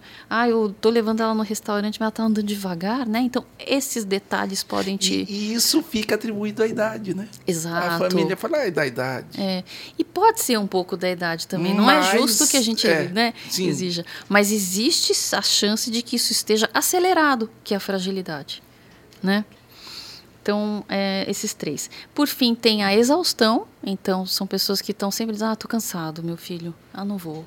Ah, tô cansada. Então, e normalmente a pessoa deixa de performar coisas que eram habituais. Vamos dar um exemplo assim. Ah, lavava a louça. Agora é, cansa tanto que não lava mais a louça. Por exemplo, né? Cozinhava. Ou, cozinhava, né? então é a exaustão, cansaço. Ela fala, eu tô cansada, eu tô cansada, eu tô exausta, tá? É, isso está tá diretamente relacionado à capacidade de produção energética mitocondrial. Tá? Então, não é preguiça, não é. A, a, a, gente, como familiar, né? A gente ah, tá preguiçoso, né? Ficou velho, tá preguiçoso. Às vezes, até, né? Aposentou, tem direito a uma TV? Tem. Mas às vezes é, é o metabolismo energético que não está suficiente suficiente para manter essa pessoa ativa num nível adequado. Tá? E por fim, a, a inatividade física. São pessoas que acabamos de falar da preguiça, mas que ficam mais paradas, deixam de gastar energia como gastavam antes. Deixam de se movimentar. Né? Exatamente, tá? Então esses são os cinco itens que a gente olha. Para dizer que é frágil tem que ter três. Um ou dois a gente diz que é pré-frágil. O fato de ser pré-frágil já é um preditor de perda de funções, de quedas e de mortalidade. Tá? Então, qualquer um sinal desses, melhor passar por um geriatra. E me fala uma coisa. Da população com fragilidade, acho que eu ouvi no, no seu podcast, você comparou os sexos, né? Entre uhum. sexo masculino e sexo feminino. Quem é mais frágil quem dura mais, quem dura menos. Eu acho que você falou alguma coisa nesse sentido. Você pode falar aqui pra gente? Falo, claro. Até mencionei como a mulher é mais longeva no começo. Isso se replica na fragilidade, né? Fragi na fragilidade, as mulheres normalmente compõem a maioria, tá? Então, nas várias cortes que o mundo, na Europa, nos Estados Unidos, na Ásia, no Brasil, tem muita gente estudando fragilidade populacionalmente. Aliás, a fragilidade nasceu na década de 60, né? É, o nome mais pomposo é Síndrome de Fragilidade, então ela nasceu aí na década de 60, descrita como exatamente esse idoso meio parado, meio inativo, que está sempre demandando muito da sociedade, do sistema de saúde, então ele é, nasceu esse olhar a partir disso, né? Mas, enfim, voltando aqui, a gente a, a, gente olha a fragilidade agora, né, para o olhar da mulher, uh, e ela realmente fragiliza antes e, é, e compõe a maioria. Mas biologicamente, né, por mortalidade, ela vive mais. A fragilidade é um ele adianta a morte, né? Ser frágil, nitidamente, é uma condição global uh, de, de adoecimento e morte, né? E uh, dentro da fragilidade cabem muitas doenças. A fragilidade ela não exclui assim, ah, é frágil, exceto é, por, é exceto mas é, ele, ele, tem insuficiência cardíaca ou ele tem teve um AVC então não, não dá para conectar com fragilidade. Fragilidade ou ele cabe tem alguma tudo. síndrome demencial é, ele exatamente cabe tudo dentro da fragilidade. Ele é frágil com essas doenças né? Então, uma das teorias que pode é, corroborar com isso é que as mulheres, é, em algumas situações, né, alguns estudos veem que tem mais comorbidades e algumas comorbidades que com mais componente osteomuscular, como é o caso das osteoartroses, né? Primeiro. Segundo, a mulher tem menos massa muscular. Isso é da Sim. natureza da é. mulher. Né? Então, por exemplo, o dinamômetro, né, que eu falei que a gente põe para apertar, o corte para homem é completamente diferente do corte para mulher. A velocidade de marcha, levemente, mas muito pouco. Mas para homem, por exemplo, é 30, para mulher é 20. É muito diferente a massa muscular. Então, esse peso da massa muscular é, é importante, né? Pelo critério de fragilidade que eu coloquei, é nítido que tem uma questão de movimento inferida, né? Então fica lento, fica fraco, né? Então tem muito uma questão de olhar muscular sobre isso, né? Então acho que a mulher tem tem esse peso. Então uh, por sorte, as mulheres são as que mais procuram o serviço de saúde. Sim, Ainda elas são bem. mais preocupadas. Ainda bem. Então a gente tem essa sorte delas serem quem mais procura. Mas uh, são as mulheres que possivelmente precisam investir mais na questão do movimento. Os, os geriatras foram os pioneiros nessa questão da fragilidade. Né? Tem muito mais experiência nessa parte da fragilidade, não somente experiência, como as pesquisas foram desenvolvidas, é, na sua grande parte, por geriatras. Né? Bom, e, e é muito bom saber que diferentes áreas da medicina, diferentes especialidades da medicina estão agora olhando, reconhecendo a fragilidade como, como, como um tema importante nas suas respectivas é, subáreas. Eu acho que ela sai um pouquinho Isso. do fisiológico, entre aspas, Isso. para uma doença. Né? É. No mundo da neurologia, né, a fragilidade tem sido discutida também. Né? O síndrome do idoso frágil né, é, também tem sido discutida. Para nós, neurologistas, a fragilidade, nós associamos o conceito de fragilidade a conceito de perda de reserva funcional de diferentes órgãos e sistemas do organismo. Só que essa, essa perda funcional ela está muito pronunciada é, na parte neurológica. Né? Até que, dentro dos critérios diagnósticos para síndrome de fragilidade, né, é, é, lentificação dos movimentos né, é um sintoma neurológico. Né? Quando nós avaliamos a questão da velocidade da marcha, por exemplo, isso faz parte, teoricamente, do exame neurológico. Né? A velocidade da marcha, a velocidade dos movimentos. Né? É, nós, neurologistas, nós avaliamos é, a força motora, por exemplo. Né? É, em algumas situações, nós avaliamos, inclusive, com um dinamômetro. Né? É, um doutorado que nós que eu orientei do Ricardo foi sobre preensão palmar. O que, que acontece? Ah, sim, sim, o que, que acontece com a circulação cerebral é, quando, quando fazemos é, e a autorregulação cerebral quando fazemos preensão disso. palmar? Né? Então nós neurologistas nós nós nos interessamos muito sobre esses temas e, e, e examinar a força motora é, força motora faz parte do exame neurológico. Sim, né? Sim. Ah, e um outro critério, por exemplo, que, que está nos diversos, é, diversos instrumentos para detecção de síndrome de fragilidade está a parte cognitiva. Né? Exames cognitivos que nós neurologistas também fazemos e os, os nossos geriatras também brilhantemente fazem essa questão da avaliação cognitiva. Né? Essa, essa parte neurológica é muito valorizada também na síndrome de fragilidade.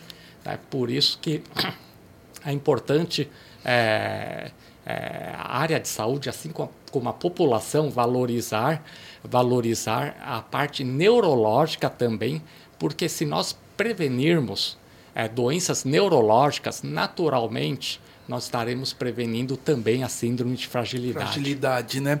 Sumika, é, você falou de alguns critérios que culturalmente fazem parte para as pessoas, população geral, isso faz parte do envelhecimento. Ele está ficando velhinho, uhum. não é verdade? Só que isso é um problema, porque a população idosa está aumentando. Uhum. Isso aumenta a morbidade, ele vai consumir mais da família, vai consumir mais da sociedade. Como é que a geriatria intervém nesses pacientes frágeis? Quanto você consegue reverter e como é que você consegue convencer a família que é fortemente a cultura, é, é, é a cultura dessa família é fortemente é, tem essa tendência forte em pensar não isso é do envelhecimento e acabou Como é que é essa história? Conta aí pra gente. Olha, que tem coisa, hein, Marcelo?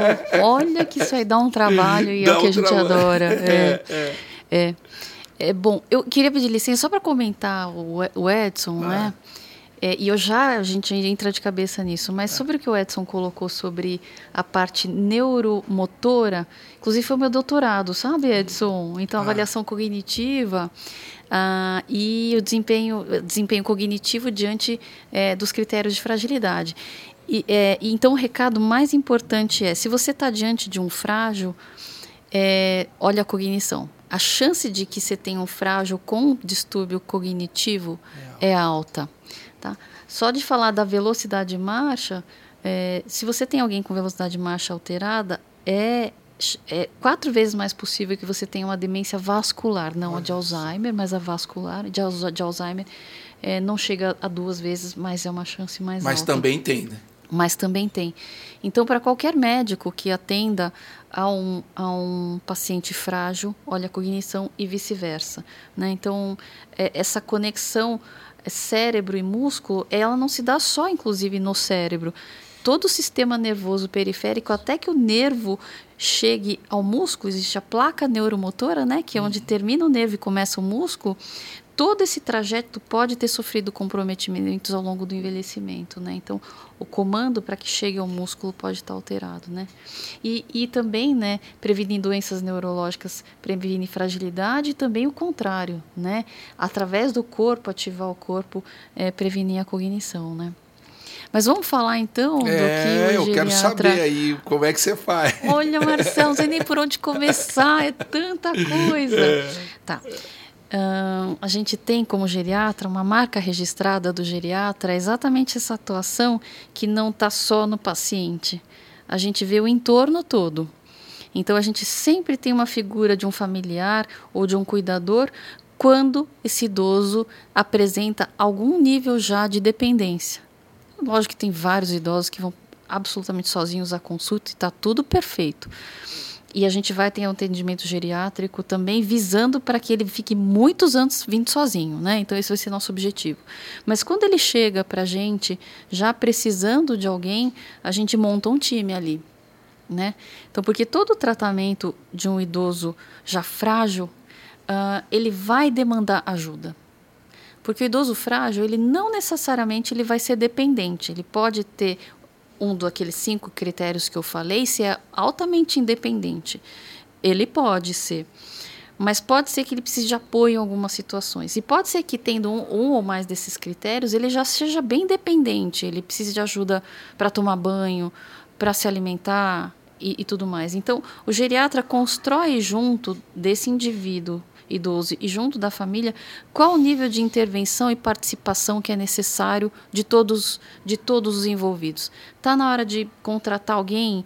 Está na hora de você deixar os medicamentos sob sua responsabilidade, não do paciente? Ou o contrário, está na hora de você parar de dar o remédio porque ele consegue sozinho? Então, existe todo um exercício voltado para autonomia que pode não ser feito, inclusive, só pelo geriatra.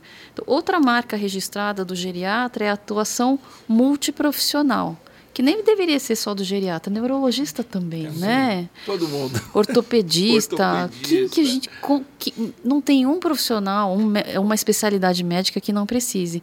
Mas com licença, que eu acho que geriatra precisa mais, tá? acho que a gente precisa mais. Perfeito, perfeito. Vai lá. Então, ah, muito assim, na síndrome de fragilidade, uma vez frágil, não é correto eu reabilitar do ponto de vista motor sem um fisioterapeuta. Eu não posso dizer para ele saia caminhando que você vai reabilitar, como um cardiologista pode dizer para um, um paciente hipertenso que ele vai ter uma reabilitação cardiológica por caminhar.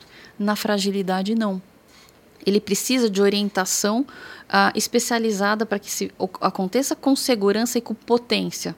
Porque uma vez que você já passou do momento em que você tem uma reserva suficiente para que seu organismo se mantenha, com a pouca reserva que eu vou querer construir alguma coisa. Então isso precisa ser é, é, otimizado. Então, a, a atuação de um geriatra também tem que ser muito focada em otimização. Não dá para ter atitudes que sobram ou que faltam, tem que ser muito assertivo. Né? Então, Pela baixa reserva e pelo baixo tempo. exatamente, exatamente. Então, por exemplo, um geriatra ele não tem muito tempo a ficar pensando, ah, eu acho que eu vou decidir se eu dou antibiótico daqui a três dias. Não pode. Então, se você tem uma decisão para tomar, tem sinalizações que. Tem que... que ser rápido. Né? Exatamente. Então tem que ser rápido, né? Na síndrome, porque você não tem a reserva que vai empurrar as coisas, né? Então, e a atuação multiprofissional também a gente precisa ter uma certa presteza. Quando a gente começa, talvez a gente comece antes do que os outros profissionais indicariam, né? Por, exatamente por enxergar a necessidade dessa reserva.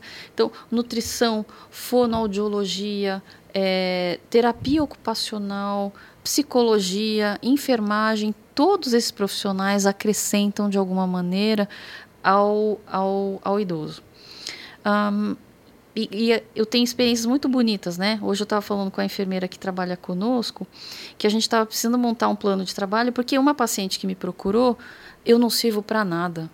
Quem vai servir para alguma coisa é a enfermeira, porque basicamente ela precisa de uma, de uma uh, estrutura de cuidado que a otimize. Eu não tenho remédio ou diagnósticos novos para dar.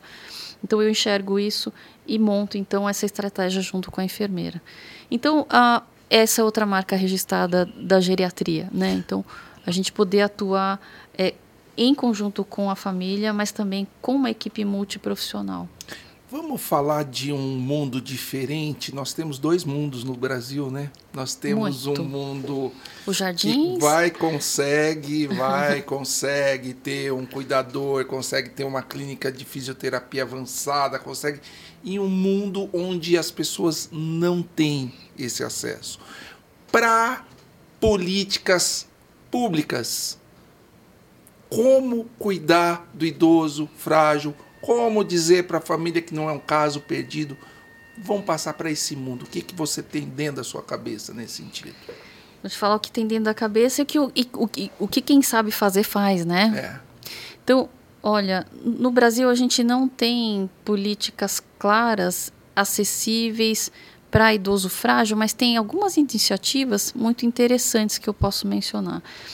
É, o sistema de saúde brasileiro ele tem um processo de centralização meio incompreensível, né? Então, o paciente meu HC que passa lá no HC, ele vem de Guaianazes, ele vem de Arthur Alvinho, ele vem de Mogi das Cruzes, né?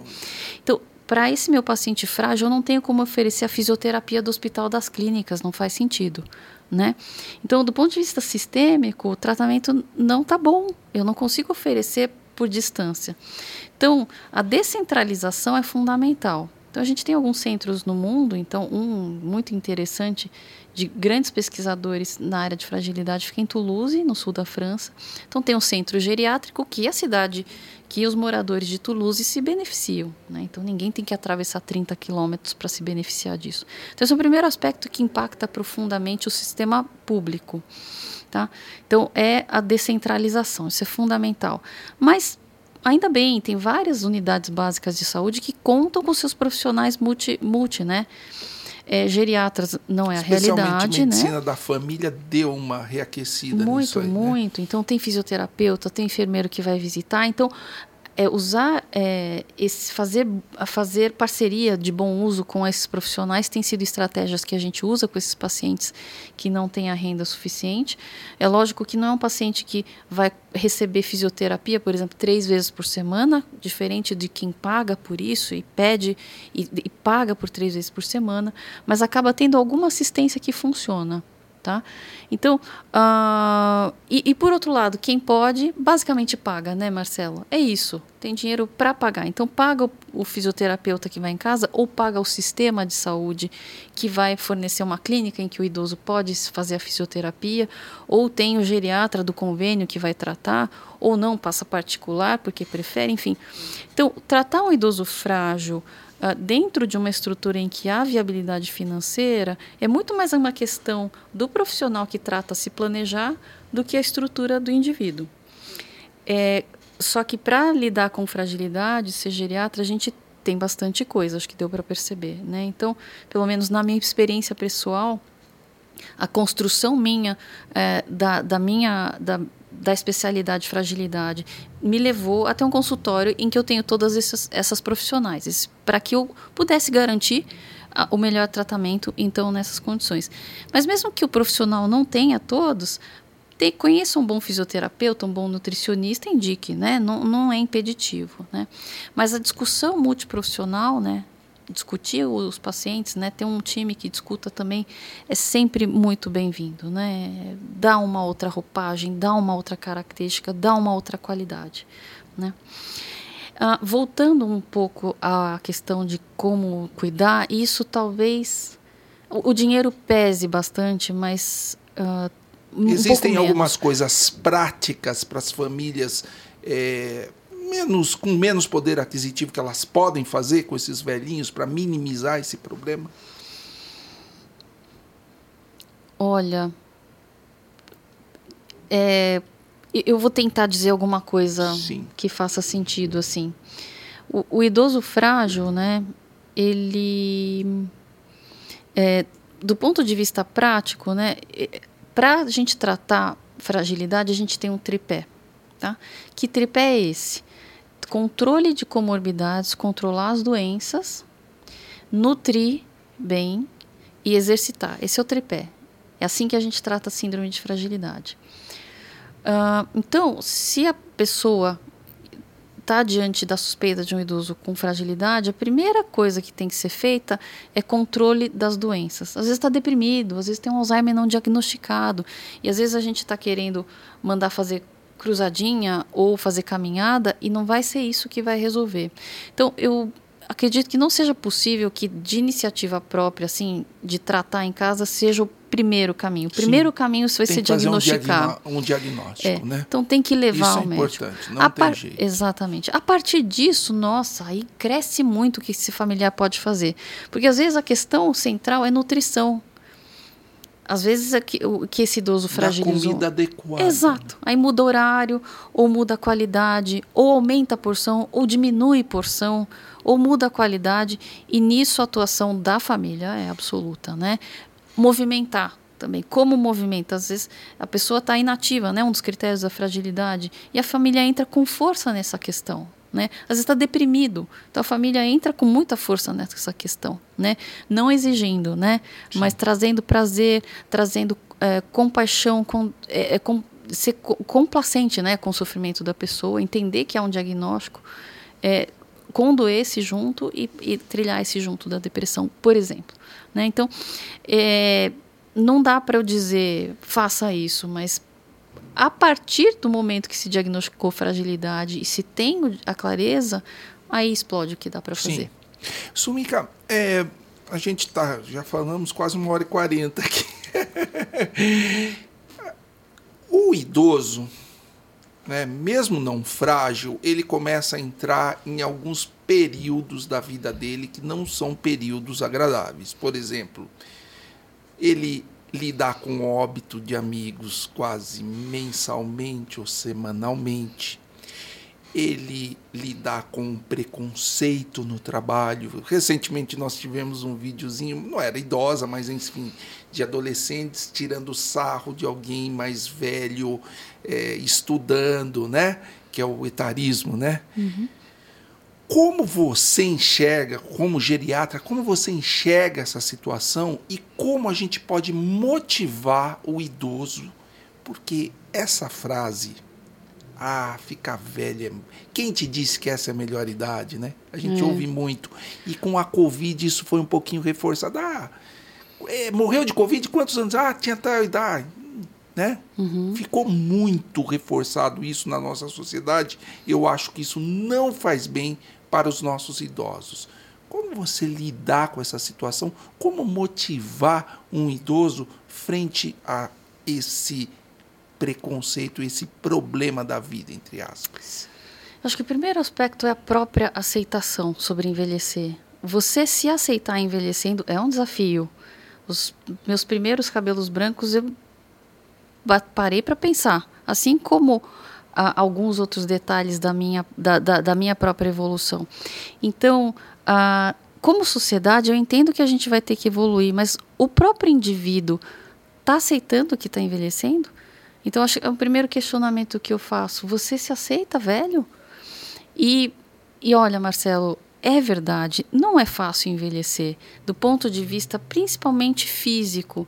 A gente tem um declínio fisiológico, né, de reserva funcional, e isso pesa no corpo. Mas afinal de contas, o que é vida? Não é poder jogar futebol até os 80 ou fazer ginástica olímpica até os 80 necessariamente. Faz ginástica olímpica aos 80, quem estava fazendo aos 20, aos 30 ou aos 40 se empenhou e começou, né? Mas a vida uh, de um indivíduo é basicamente se relacionar, é estar tá entre os outros, é amar, é ser amado, é viver em comunidade. Independente da idade. É, e isso não vai mudar ao longo dos anos. Então, se conheça, se aceite com os limites do envelhecimento, eu acho que já é um ótimo começo. Você vai conseguir se defender muito bem de qualquer pessoa desavisada que vá vir, é, tirar sarro de você.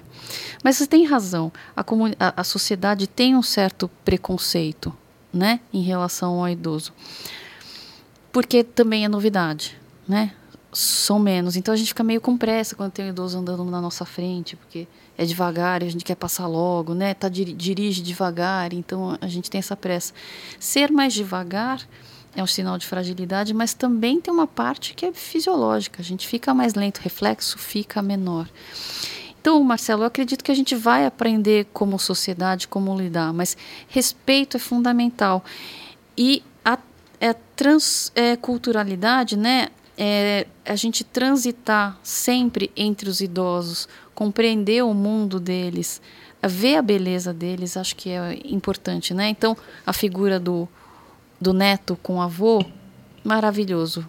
Vai te trazer essa conexão que a natureza, a, própria natureza da estrutura familiar pode nos ensinar, né? E por fim, é, envelhecer é uma baita história de sucesso ser velho é porque deu tudo certo, Sim. né? É porque Sim. você não morreu no meio do caminho, Sim.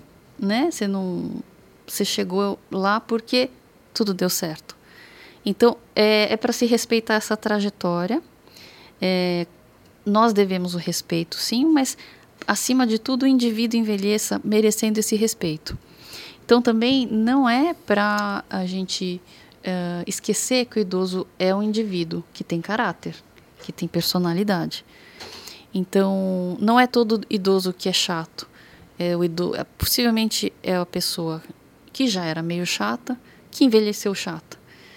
A pessoa que era uma pessoa com brilho, o esperado é que ela envelheça com brilho, festeira, alegre, vai continuar a pessoa festeira. Então, a gente nunca despersonalizar o idoso, né? Às vezes a gente vê as pessoas chegando assim, doutora, acha um caminho para o meu pai sair de casa, porque ele não faz nada, ele não quer socializar, ele não quer encontrar os amigos. E a pergunta é: mas ele era de fazer isso? Não, nunca foi. Você quer forçar agora a fazer isso? Que estratégias dentro da personalidade de quem é o seu pai a gente vai conseguir montar? Existem outras, não precisa ser dançar num baile de terceira idade se nunca nem foi numa festa de casamento. Exatamente, né? Então respeitar o indivíduo somos sempre indivíduos, do começo ao fim, do dia que nascemos ao que morremos, somos um indivíduo. Então é, é respeitar isso. Perfeito.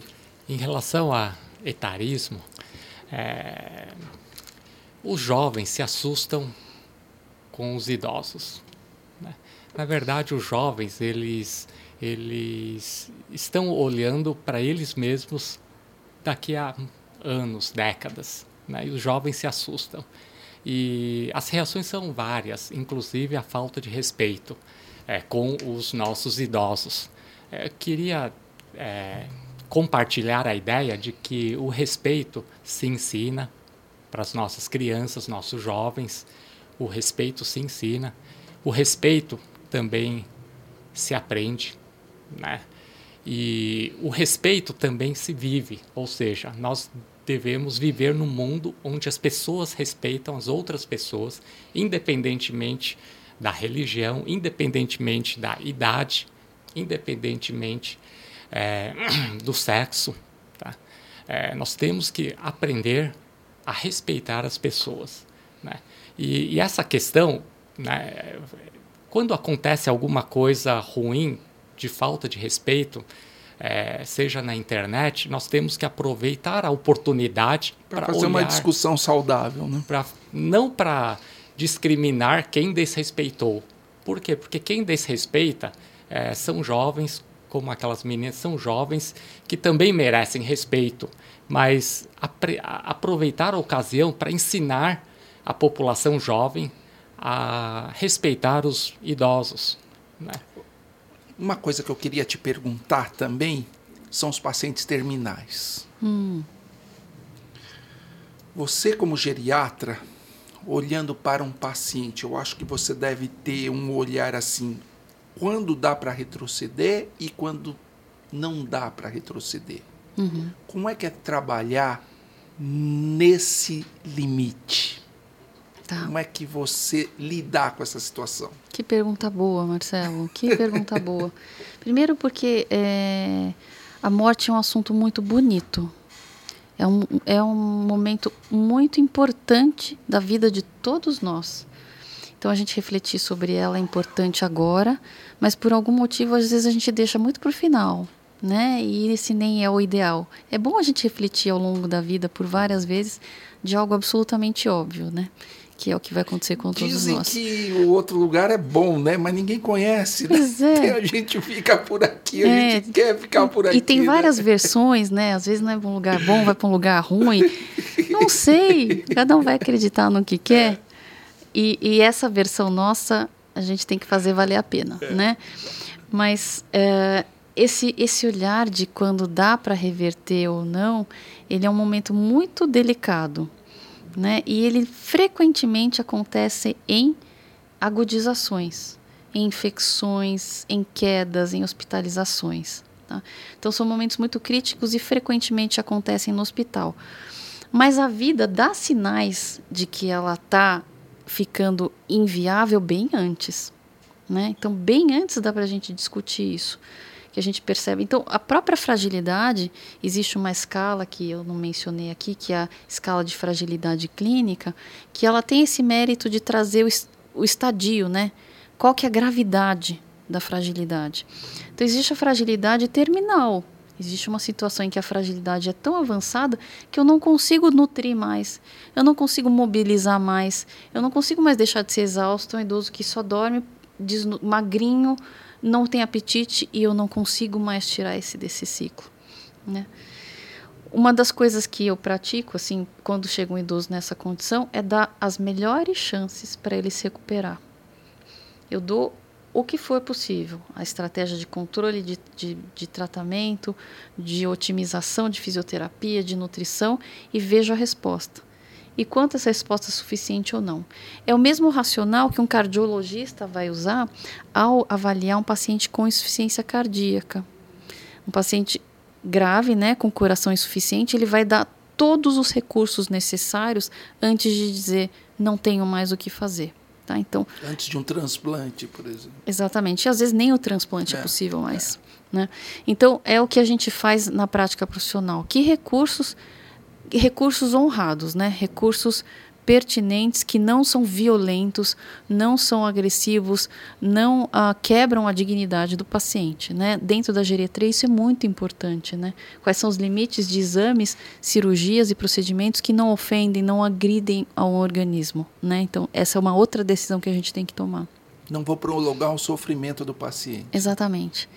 Então, uma vez que a gente consegue desenhar isso, e é muito mais fácil, lógico, desenhar esse momento quando você conhece previamente. Né? Então, essa é a beleza também de ter um geriatra por muitos anos. Que você que vai ver, vai enxergar toda a tua trajetória biológica, de reserva Como fisiológica. Um todo, né? Exatamente. E ó, no passar dos anos eu vou conseguir enxergar, uau, estamos mantendo ali, ó, tá top, tá aqui em cima, tá muito bom. Ou não, não estamos conseguindo, tá declinando, vamos tentar mais uma coisa. Mas até que finalmente vai chegar um momento que as nossas reservas estão ali embaixo e a gente vai criar esse conceito, esse momento para que a gente planeje os próximos passos. Né? Então é muito bonito, é muito importante, sempre me arrepia. São, tive a oportunidade de vivenciar em vários pacientes o cuidado todo e, enfim, a morte, né? Uh, e é muito bom também, nesse sentido, você ter alguém da sua confiança que sabe que enxergou todo o potencial, enxergou, ofereceu todo o potencial e a morte chegou porque chegou a hora mesmo. Como. Vou te fazer uma última pergunta aqui. Como você dá uma morte digna para um paciente terminal? É tão grande, é tão grande o assunto. O que é uma morte digna, né? Existem paliativistas, né, que são profissionais incríveis que tra trabalham exclusivamente com isso. Todos nós geriatras, em todas as residências médicas, temos na formação o cuidado paliativo, mas não somos os especialistas em cuidado paliativo. Então, um paliativista deve poder falar por horas para você. Eu posso te falar porque eu tenho na minha formação. Do ponto de vista médico, a dignidade é oferecer é, a menor carga de sofrimento que lhe seja possível. Dor, náusea, coceira, é, agitação, é, sangramentos, tosse, saliva, lágrima, ferida. Então, tudo isso está no olho de um paliativista para que haja conforto físico. Eu lembro de uma paciente que nos momentos finais não conseguia fechar o olho. Então, a minha correria foi achar uma pomada oftálmica, fechar os olhos para que ela não não, não tivesse o desconforto ocular. De ressecamento da retina. Então você veja, exatamente, ela não tinha dor, não estava vomitando, graças a Deus, mas tinha esse detalhe para se olhar. Então a dignidade, isso eu estou falando só de um pequeno aspecto dentro da morte, que é o, a, a parte física. Mas a dignidade para falecer envolve outras coisas, que são os elos pessoais que esse indivíduo teve com amigos, com familiares, com o dinheiro, com a religião, com desconhecidos, com objetos, com os hobbies, com o lazer. Então, existe todo um entorno do que é, é além do biológico que eu como médico ofereço e vários outros profissionais aqui também. A gente pode como médico atuar, mas um religioso, uh, um psicólogo pode apoiar. Então, no, se a gente tem tempo, não é uma morte súbita, morte súbita é algo terrível, né? Se a gente consegue construir a morte, uh, ao a gente vislumbrar que o caminho da morte está se construindo, é possível abordar essa pessoa para que feridas ou assuntos em aberto comecem a ser tratados Sim. Para esse é momento. É muito importante, né? A relação com a família, né? Algumas coisas abertas e tal. Muito importante. Muito. Já ouvi falar. É. E dá para a gente fazer desde já, na verdade, viu? Dá. Eu vi um depoimento de uma enfermeira, esposa de um amigo meu lá nos Estados Unidos, e ela cuida, cuida de velhinhos, né? Faz o home care. Diz que tinha um paciente terminal que não morria Uhum. Não morria, não morria. E alguém falou que ele tinha alguma coisa em aberto com a filha. Ligou para a filha. A filha foi lá, conversaram e tal. No dia seguinte. Não tenho dúvida disso. É importante. É, nós sempre temos essas histórias é, nos hospitais. É... Se você perguntar para enfermeiras de UTI, todas têm histórias para contar. Uma história dessa, assim, alguma tipo, coisa em aberto, tipo, né? ficar esperando algum conhecido, filho, amigo, é, ficar esperando mesmo. Aí quando o conhecido, amigo, é, vai lá, visita, aí a pessoa descansa. descansa. É, é bonito isso, né? É, muito isso é bonito, bonito, isso. Isso é bonito. Hum. Bom, estamos finalizando o nosso podcast. Queria agradecer muito a sua presença aqui. A gente aprendeu muito, né, Edson, com a Sumica. Sumica, eu queria que você olhasse para aquela câmera ali tá. e desse o último recado aos nossos ouvintes a respeito da importância da, da geriatria, fragilidade, reconhecimento e tratamento. Fala ali com eles. Na verdade, eu acho que o grande recado que eu queria dar é que viver bem te faz envelhecer bem. É simples assim. Então, viver bem, uh, a gente falou vários aspectos, espero que você guarde no seu coração, é se relacionar bem, é se cuidar bem, é ter bons amigos, dormir bem, é tudo isso que a gente falou. Então, isso para mim é o maior recado. Mas se mesmo assim, se tua vida ou de algum familiar não tá legal, existe algum sintoma, fraqueza, lentidão, tá preguiçoso, é, vai num geriatra. Possivelmente a gente tem alguma coisa para fazer. Tá? E mesmo que não haja isso, se você pensa no seu envelhecimento, puxa vida, tá meu corpo está diferente, estou envelhecendo, eu tenho prazo. Vai no geriatra também, troca ideia para ver como você tá, o que, que você pode fazer, porque olha, a vida é isso aí. A gente tem tudo dentro da vida, o melhor, o pior, e a gente vai fazer ela valer, né? Então acho que é isso que é importante. E o importante é viver bem, né? Muito. Estar vivo é viver bem. Eu Muito- queria também falar para os ouvintes que o tempo está passando, o tempo está passando e vamos fazer a prevenção de síndrome de fragilidade, vamos cuidar da nossa reserva funcional dos órgãos e sistemas. É, muitas das perdas são irreversíveis. Então, é, e sempre há tempo de nós tentarmos criar alguma reserva ou manter a reserva que nós temos, e tudo isso faz parte de vida saudável, exercício físico, eh, descartar as doenças existentes e o controle das doenças existentes, eh, e boa relação com amigos e familiares. É isso Olha, que eu queria passar. nós não falamos, eu acho que foi o primeiro podcast que nós não falamos de nenhum remédio aqui. Que bom, não, é? falamos Que bom, nada de né? remédio aqui. Falamos da vida. E a vida boa nos faz bem. E, não é a- verdade? e- e nós geriatras adoramos tirar remédios. Quando dá, a gente tira, a gente, tira, adora. é. Exatamente. Muito obrigado a você que assistiu esse episódio, que esteve conosco. Se você gostou desse episódio, dê o like, compartilhe para os seus familiares. Tem dúvida, escreve lá embaixo que eu vou intimar a Sumica ir lá, responder sua dúvida. E gostou do episódio, compartilhe, inscreva-se no nosso canal e mais uma vez agradecendo a Escola do Pensar que nos fornece esse espaço com a equipe de áudio e vídeo super competente, premiada. Gostaria de agradecer vocês que fornecem esse espaço para a produção de conhecimento para a população. Um abraço, até o próximo episódio.